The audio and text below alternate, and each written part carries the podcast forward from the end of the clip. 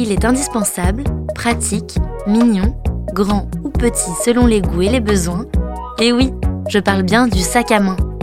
Dans cet épisode, Viviane nous raconte la petite histoire de ce petit objet dont nous ne pouvons plus nous passer. Pendant l'Antiquité, les premiers sacs à main étaient utilisés par les esclaves qui rassemblaient les affaires de leur maître dans des bourses en poils de chèvre. Certains hiéroglyphes montrent également des personnages munis de sacs fixés autour de la taille. De la Rome antique à l'ère des croisades, la bourse à fermeture coulissée constitue le dernier chic tant pour les hommes que pour les femmes. Entre les XIIIe et XVe siècles, on accroche une petite bourse à la ceinture. Chez les plus riches, un accessoire ressemblant à notre besace actuelle et appelé escarcelle était très à la mode. Dotée d'une serrure, elle servait à transporter de l'argent ou des bijoux. Le sac suggère bien vite l'appartenance à une classe. Le minuscule sac brodé et joliment décoré se destine à la haute société. Et les gros sacs portés en bandoulière sont quant à eux réservés aux paysans.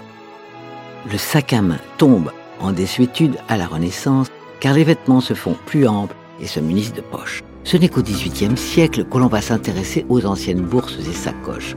On va se mettre à porter des châtelaines, sortes d'accessoires en argent ou en or, que l'on attache à la taille et sur lesquels on accroche ce qu'on veut.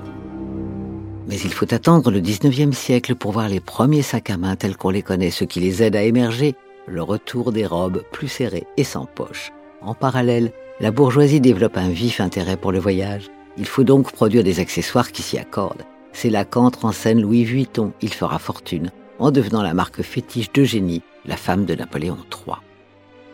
Dans les années 20, le sac se fait plus petit pour ne contenir qu'un rouge à lèvres et un paquet de cigarettes. Parfait pour danser toute la nuit. Au cours des années 30, la minaudière est à l'honneur. Petit sac rigide, elle est comme un bijou dans lequel on range si peu de choses. De nos jours, le sac est bien plus qu'un accessoire, il est même devenu indispensable pour certains. Son utilité est parfois même devenue secondaire au profit de son aspect, car oui, le sac parle pour nous.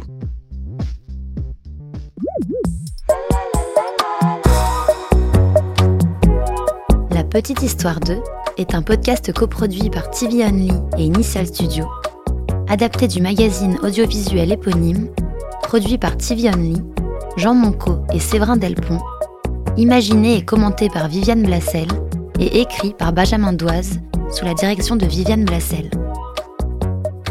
Production éditoriale, Sarah Koskiewicz et Louise Nguyen, assistée de Sidonie Cotier. Montage et musique, Johanna Lalonde. Avec les voix de Viviane Blassel et Louise Nguyen.